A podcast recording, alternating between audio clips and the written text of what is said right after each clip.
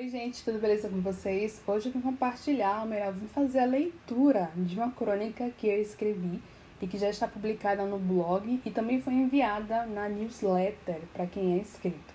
Então, se você ainda não é inscrito na news, vou deixar na caixa de informações o link para que você possa se inscrever e receber em primeira mão essas crônicas. Assim como você também pode visitar o blog para conferir todas as crônicas que eu já publiquei, mas também todos os outros conteúdos disponíveis. O endereço também está na caixa de informações. Essa foi uma crônica que eu escrevi enquanto ouvia Charlie Brown Jr. e tomava um chá de camomila. Porque se você ainda não sabe, eu costumo escrever enquanto escuto música popular brasileira. Inclusive, eu já escrevi uma crônica sobre essa relação entre música e escrita, e a crônica também está disponível no blog.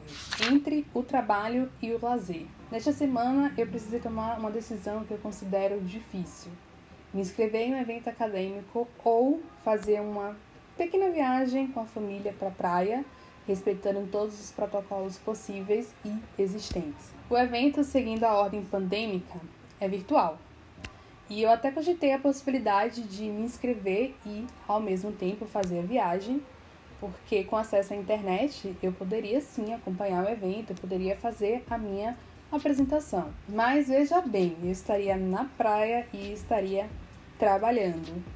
Gente, o meu escritório, ele não é na praia. Praia para mim é contemplação, ficar sentada em frente ao mar, curtindo o vento, a brisa fresca, observando o movimento das ondas do mar, é, tomar uma boa água de coco ou uma deliciosa caipirinha. Mas eu realmente fiquei indecisa sobre participar porque faz parte do meu trabalho enquanto pesquisadora participar de eventos. E há uma cobrança imensa né, de produtividade na academia. Você precisa publicar todos os anos, você precisa participar de eventos acadêmicos, mesmo que você esteja escrevendo uma tese escrevendo uma dissertação que já demanda muito esforço e muito trabalho intelectual e até físico também. Só que aconteceu que em 2020 nós fomos surpreendidos por uma pandemia, né? E tudo foi cancelado, tudo foi reagendado, tudo foi, foi transferido. Eu teria uma participação em um evento internacional, assim como também teria uma publicação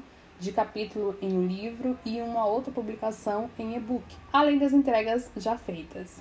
A academia chegou a possibilidade de fazer eventos online em nível internacional e então começou o boom de eventos acadêmicos no último trimestre de 2020, para simplesmente, eu enxergo assim, cumprir exigências produtivistas. Chegou então o conflito, né? Surfar na onda alheia ou ficar de boa na minha piscina de água natural. E óbvio que as referências sobre mar vão existir nesse texto, é inevitável, porque eu continuo pensando sobre mar. E é nesse momento que você precisa ter consciência do que realmente está acontecendo na sua vida e o que realmente é necessário você manter, fazer ou se envolver. Eu conversei com alguns amigos, refleti sobre minha produção acadêmica, pensei sobre como passei os últimos dias em processo de qualificação, esperando a qualificação, ainda estou esperando a qualificação. Lembrei das respostas também que eu estava esperando. Foi então que eu percebi mais uma vez que eu estava envolvida em coisas demais. Não valeria a pena viajar e ficar preocupada com uma apresentação. E se a internet estaria boa o suficiente para entrar no Google Meet, no Zoom, no YouTube. Também não valeria a pena iniciar um novo projeto em tão pouco tempo para atender uma cobrança e atropelar ainda mais os meus dias para atender essa demanda. Quando eu coloquei no papel tudo o que eu precisaria fazer para poder ficar quatro dias olhando para o mar, eu vi que não caberia mais nada e que realmente eu estava precisando desses quatro dias olhando para o mar. Um amigo até me disse: se você está em dúvida é porque realmente você está precisando descansar.